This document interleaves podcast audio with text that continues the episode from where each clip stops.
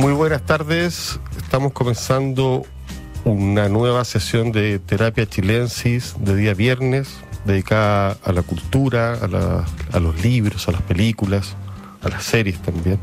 Me acompaña Sofía García Huidobro y Arturo Fonten. ¿Cómo están? ¿Cómo Muy lo ha bien. tratado la ¿Cómo semana? estamos Bastante avanzando en la primavera? Avanzando primero. Fue corta también, aunque se sintió larga esta semana. Yo debo decir que estoy muy impresionado por la agresividad de la gente. Creo que hacer un programa de cultura y no hablar eh, de lo que pasa alrededor, eh, no la agresividad política, sino que la agresividad eh, de la calle. Pero la gente, claro, tú dices la gente en el semáforo o la gente en las redes En el sociales. semáforo, en las redes sociales, gente que uno no se espera, de repente una agresión. no sé, Irritabilidad. claro. Creo que espero, espero que este programa sirva para descomprimir eso. Un bálsamo. no sé, es un bálsamo, pero por lo menos unos minutos de estar fuera ahí. Yo, que soy un escu- escucha absolutamente amateur de música, pero si me interesan algunos personajes, eh, vi un documental sobre Tom Waits, este gran eh, cantante, se llama Tales from a Cracked Jukebox. Eh, es un documental dirigido por un señor que se llama James Maycock del año 2017. Como es mi costumbre, lo pillé en YouTube, eh, donde hay cada vez más películas. Es bastante convencional porque tiene este formato de la BBC, que es agradable y a la vez eh, uno como que se ubica en el documental, o sea, no tratan de hacer choreza No, o... no experimental. No, para nada. Es un retrato de Tom Waits donde aparecen personajes como Marianne Faithfull, Terry Gilligan, hablando de él, además de testimonios y grabaciones que dejó Tom Waits, quien todavía está circulando, pero al parecer tiene mucha conciencia de su biografía. Me pareció muy interesante eh, entender que este sujeto que tiene esta voz ronca, que parece un Bukowski, Mm. Efectivamente lo fue durante una etapa, pero hoy día y con los años es un tipo absolutamente conversable. Es decir, Tom Waits es una exageración, es una creación, es un personaje. Y aquí hay una cuestión muy interesante porque este tipo de una vida azarosa que se narra, de muchos bares, muchas despertares, compositor romántico, eh, feliz de no tener un hit, sino que de tener como una especie de grandes canciones, que viene el blues, del jazz, pero uno conoce a una mujer en determinado momento, que es la única que aparece en el documental de su vida, y esta mujer eh, cambia radicalmente al sujeto. Primero que nada lo hace dejar de tomar. De fumar no, porque se fuma durante todo el documental de manera Compulsiva. compulsiva, se lo lleva a Nueva York y hace que Tom Waits desarrolle de alguna manera más su personaje, esté más consciente de, esa decisión. Eh, es alucinante porque es una mujer muy guapa, eh, que no, no tiene una, una aparición, digamos, demasiado larga, pero sí que es la que cambia todo. Se llama Catherine. Catherine. Hay escenas notables, Jack Kerouac leyendo y después... Pero una historia de amor. No, aparece al final esta mujer y no, no se le da tanta impulso a la historia, pero, pero sin duda cambia Tom Waits. Por ejemplo, aparecen unas bandas que crea, o sea, cambia su música, cambia el dejar de tomar, pero también él crea toda una cultura que tiene que ver con las novelas de, de negras, el pulp, la- los detectives, la- las prostitutas, eh, cosas que ya están pasadas de moda, por decirlo de alguna manera. Y él tiene mucha conciencia de ser un sujeto como del pasado. Mm. Es interesante los dobleces del, tipo. ¿Harta música? Hay harta música suficiente como para reconocerlo, pero tampoco hay demasiada. Hay, como digo, escenas donde aparecen sujetos interesantes como los que mencioné. eh, y se explica este tema del amor, la soledad, el fracaso, de cómo este sujeto lo va abordando y después se transforma con los años en un exitoso eh, cantante que tiene como doble vida. digamos. Mm. Eh, Que no tiene es- algo de poeta también. sí, que tiene algo de poeta eh, y que sobre todo encarna la fascinación de mucha gente por el romanticismo. Mm. por el maldito, por el... Y él está muy consciente de hacer eso y hace canciones, por ejemplo, una de sus canciones que compone tienen que ver, y lo cuenta ahí, con sus conversaciones en los bares. Entonces, con la resaca, después de unas noches feroces de tomatera, se acuerda de esas conversaciones nimias y ahí empieza a armar con las frases eh, las canciones. ¿Y después pasó a ser abstemio? No, pero dejó de tomar por lo menos como un alcohólico desenfrenado y ahí eh, pasó a transformarse en alguien más performático. Ya. Siempre lo fue, pero también como estaba curado, no se podía mover tanto.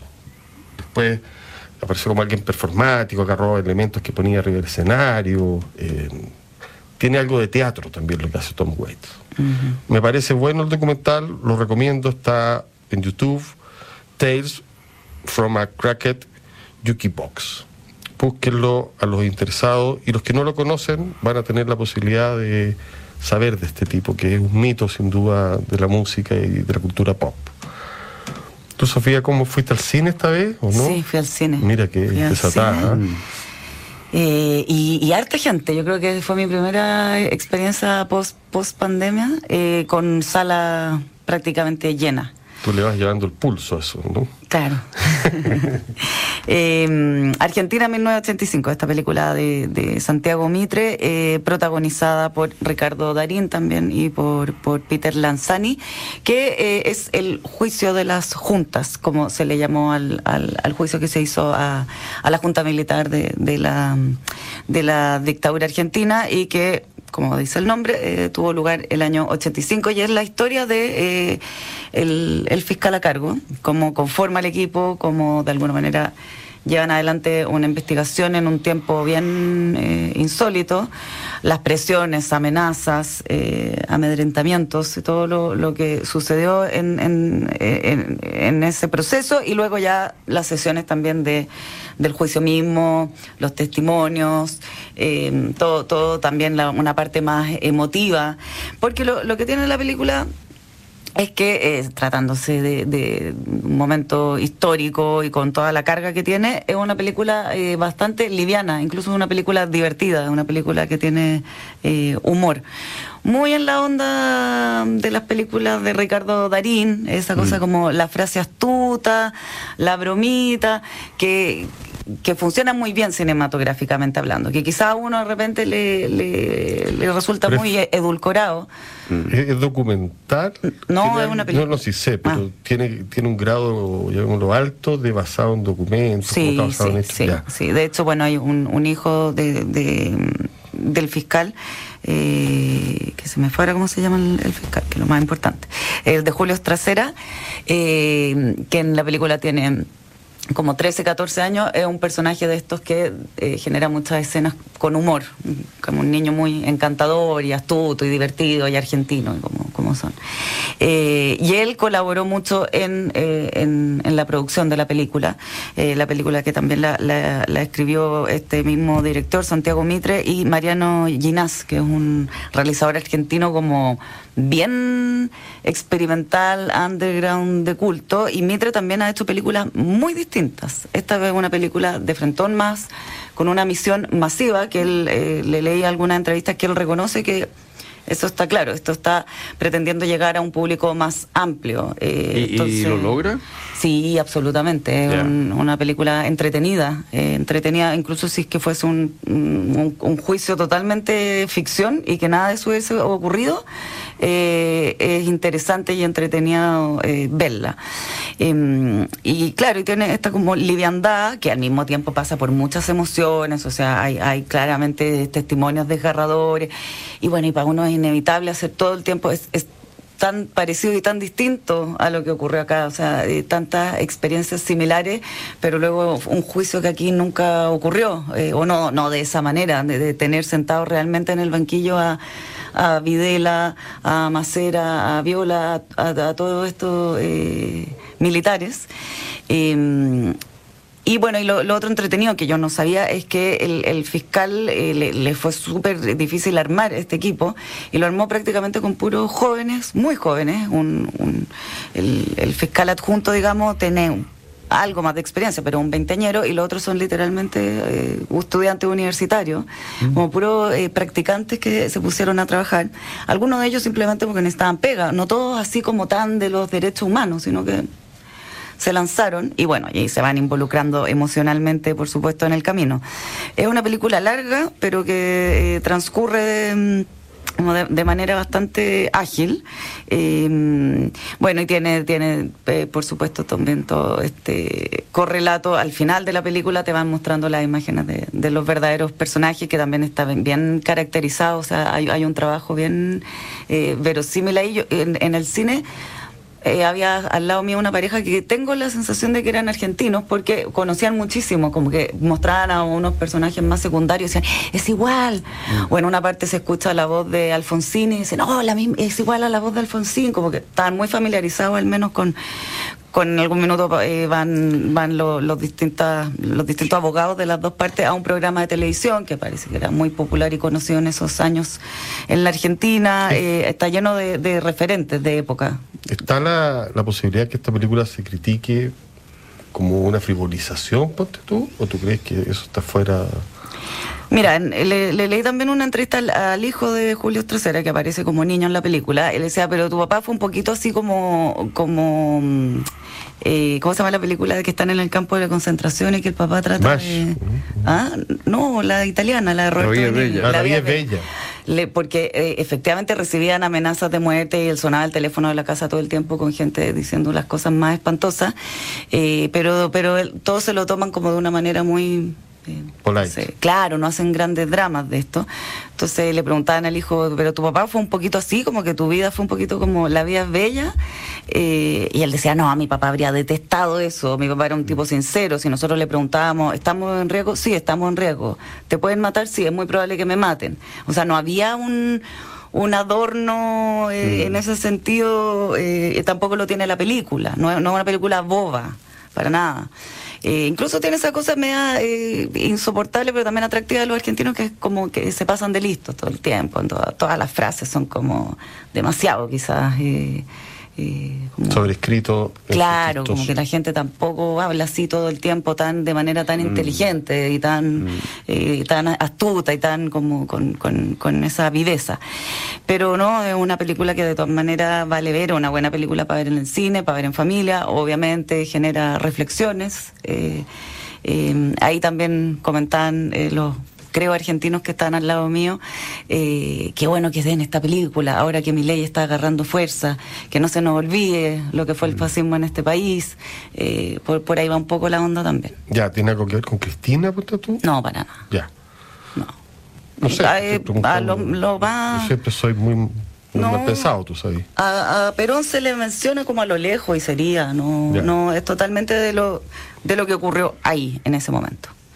Pero claro, con esta sensación de justicia y este discurso final de Julio Estracera que fue muy icónico y que cerró el, el alegato final, ¿cómo se llama?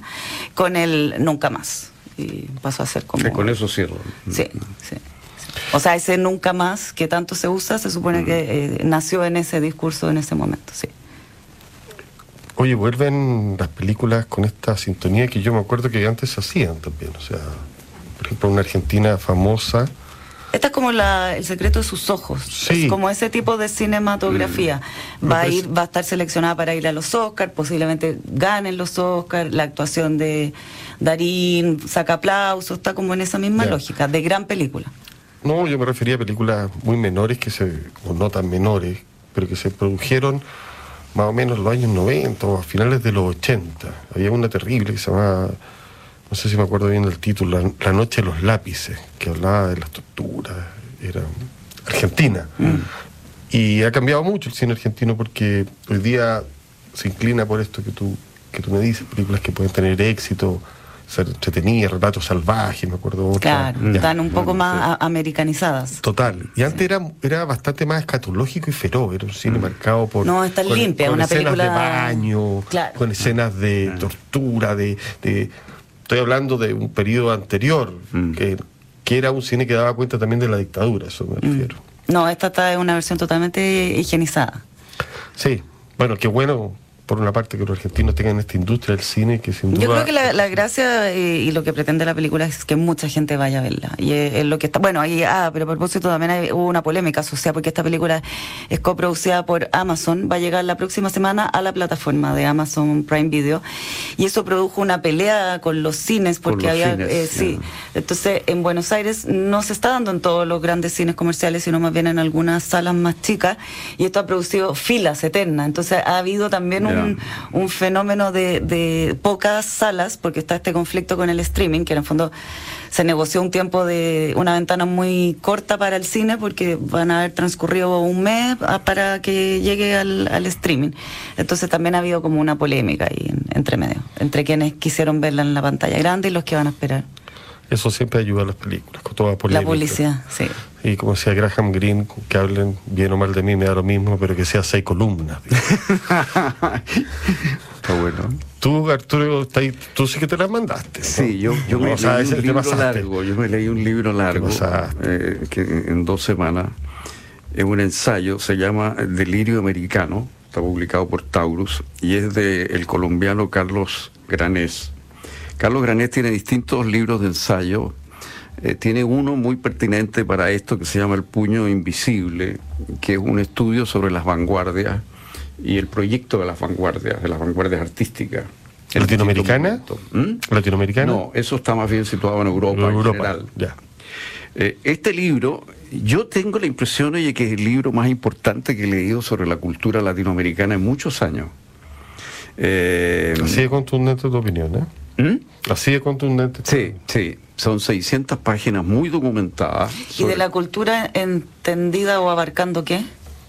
Los escritores, los pintores, los escultores. Ah, ya. eh, en la vida cultural eh, de los intelectuales.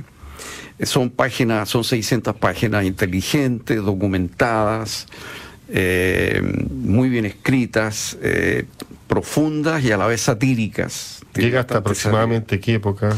Mira, tiene tres partes el libro. Eh, tiene una primera parte que se llama Un continente en busca de sí mismo, que va del año 1898 a 1930. Eh, ahí está la historia de las vanguardias propiamente tales. Ahí aparece con un papel importante Guidobro, eh, de, donde, de quien cuenta una serie de anécdotas muy curiosas y los cambios de opinión, las contradicciones. La segunda parte va de 1930 a 1960 y se llama Los delirios de la identidad, la cultura al servicio de la nación. Eh, eh, ahí aparece, digamos, el muralismo mexicano, ese tipo de cosas. Cuba. ¿Ah? Eso va a venir en la tercera parte, 1960-2022, que es revoluciones, dictaduras y Latinoamérica, la, la- latinoamericación de Occidente. Ahí aparece la revolución cubana, Fidel, el Che, el boom, toda esa parte. Entonces, es un recorrido enorme. Eh, es sobre la cultura y el poder político. Es un libro sobre cómo los intelectuales, los artistas, los pintores eh, tienen un proyecto estético, pero que también tiene un proyecto de transformación social. Eh, y eso es más o menos explícito. ¿ah? Eh, hay una tarea como sacerdotal, redentora en la imagen del escritor latinoamericano. Por ejemplo, muchos de ellos entran en política activa. Bueno, Vicente Huidobro fue candidato presidencial. Sí. ¿Mm? Eh, Macedonio Fernández, yo no sabía también, También, más en sí. broma. Rómulo Gallego eh, en Venezuela llegó a la presidencia, el dominicano Juan Bosch también. O sea, hubo intelectuales que no solo incursionaron en ideas políticas, sino que realmente llegaron probablemente a la política. Entonces, la tesis está más bien centrada en las ideas políticas de los artistas y los escritores, que son tratadas con bastante sátira, esa es la verdad. ¿ah? Aparece, ponte tú, para ubicarme, Piglia, o no alcanza a aparecer por. Yo creo que no alcanza a aparecer Piglia, aparece solo- Bolaño. Ya. Eh, digamos, alcanza a aparecer Bolaño, por ejemplo. Aparece Octavio Paz, aparece. eh, bueno, Ya. mira, o sea, eh, enorme. Me llama la atención que no aparece Andrés Bello, lo cual lo encuentro Con errores. ¿no? significativo, no, significativo para el proyecto del libro, porque el libro es muy persuasivo en el sentido de que lo que marca el arte latinoamericano, sus distintas formas, es la búsqueda, en definitiva, de una identidad latinoamericana. Este es un continente amenazado por la duda y que se presenta frente a Europa, frente a Estados Unidos, eh, en una postura en el fondo menoscabada y buscando entonces un, un punto de apoyo que hay que construir. Y eso es lo que los artistas toman sobre sí como tarea. Entonces, en el fondo, el proyecto desde las vanguardias mismas para adelante es un proyecto nacionalista. Esa es la tesis del libro. Ah. A pesar de que sea de izquierda o de derecha, normalmente es un proyecto de construcción nacional, de construcción de una nacionalidad. Y ese es como el gran tema. Eh, aunque esto se disimule, aunque en el caso de Huidobro hacia el final él hace un mea culpa, y, se, y critica todo esto, pero, pero en ese mea culpa que hace en 1941, Huidobro dice, todos éramos fascistas, algo fascista, todos éramos narcisizantes. O sea, él se mete como parte de los que estaban en la onda, que en el fondo de izquierda o de derecha, dice, eran medio nazi. O sea, eh, hay un proyecto político y hay un pro- proyecto político que tiene que ver también con la valorización que hay en Europa del primitivismo. Por ejemplo, cito una cosa de Huidobro que yo no, sabía, no, la había leído, debe estar, pero se me había escapado. En algún momento Huidobro llega a la conclusión de que el creacionismo no lo inventó él, sino que un aymara.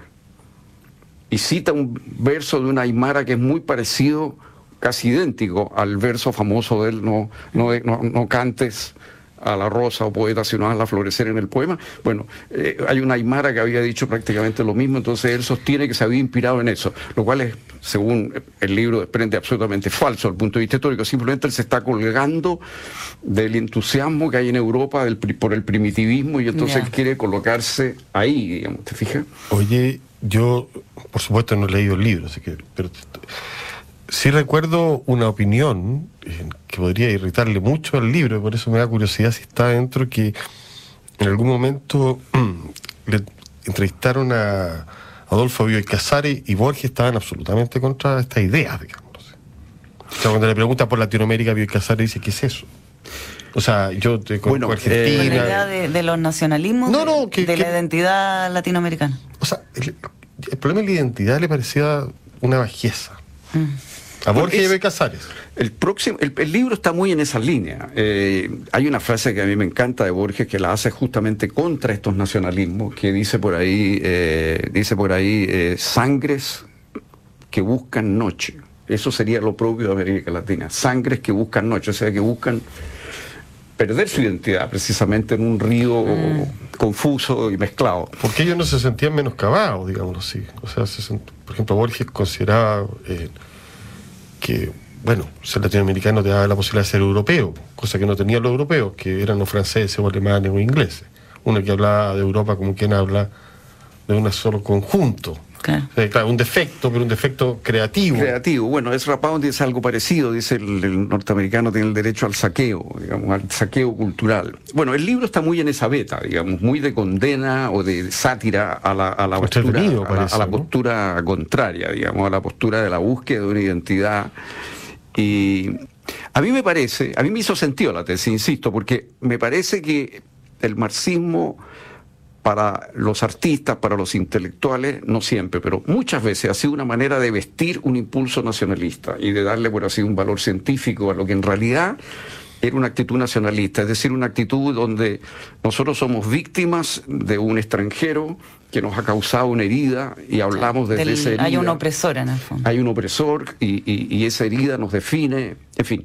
Y, y el marxismo como que eh, eh, justifica todo esto. Y a mí siempre me pareció que Canto General, más que un conjunto de poemas marxistas, era un conjunto de poemas eh, nacionalistas. Así, a mí me hace sentido la, la tesis en ese, en, en ese aspecto. Ahora, como todo gran libro, porque este es un gran libro, es un libro profundo y, y- y que da mucho que pensar, surgen todo tipo de preguntas. Y una de ellas es, pero porque él tiende a conectar los delirios de la política latinoamericana con los delirios políticos de sus artistas, intelectuales, escritores. La pregunta que a uno le surge es, bueno, ¿tanta importancia política tuvieron nuestros intelectuales, nuestros artistas, nuestros pintores? ¿Han tenido tanta influencia en la política? ¿Las ideas políticas de Guidobro realmente marcaron la política No pasa chilena? nada. ¿Pesaron? ¿O no? O piensa sea, en Argentina hoy día que el candidato al premio Nobel, que no se lo ganó, por cierto, pero que lleva varias ya sesiones de candidatos, César Aira, cuyas ideas políticas son ninguna. Mm.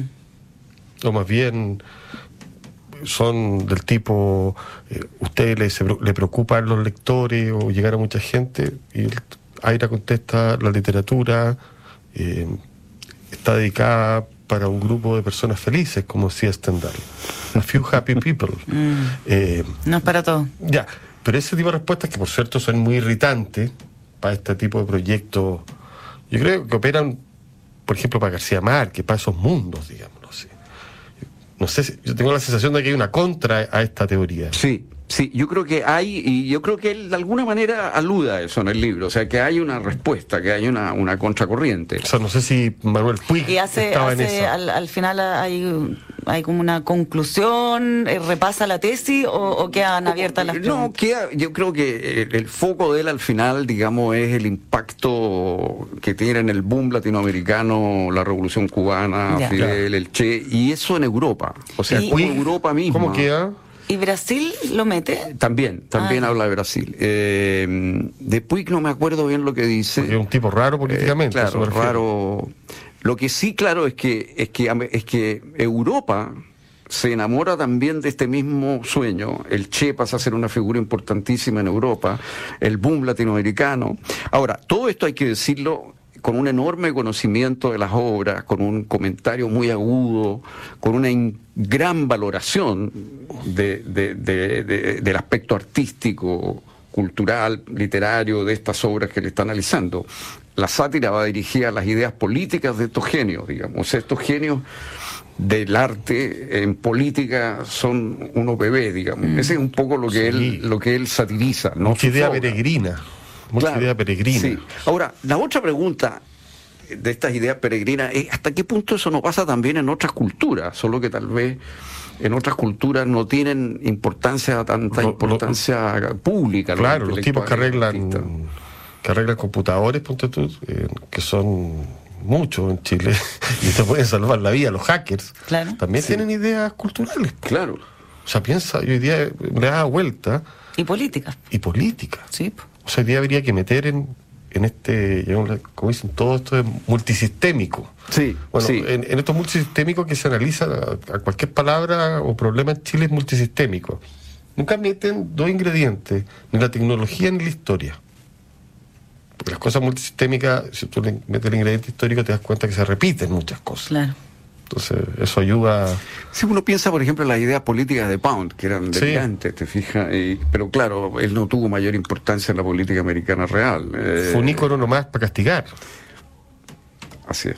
Claro. Y ahí, Claro, bueno, la entonces- pregunta también es, es Pero en todo caso, toda y el expresión libro, el cultural libro es necesariamente hace pensar política. porque está lleno de citas, de referencia a los manifiestos, a los artículos. ¿Libro de a los consulta, tú me proyectos.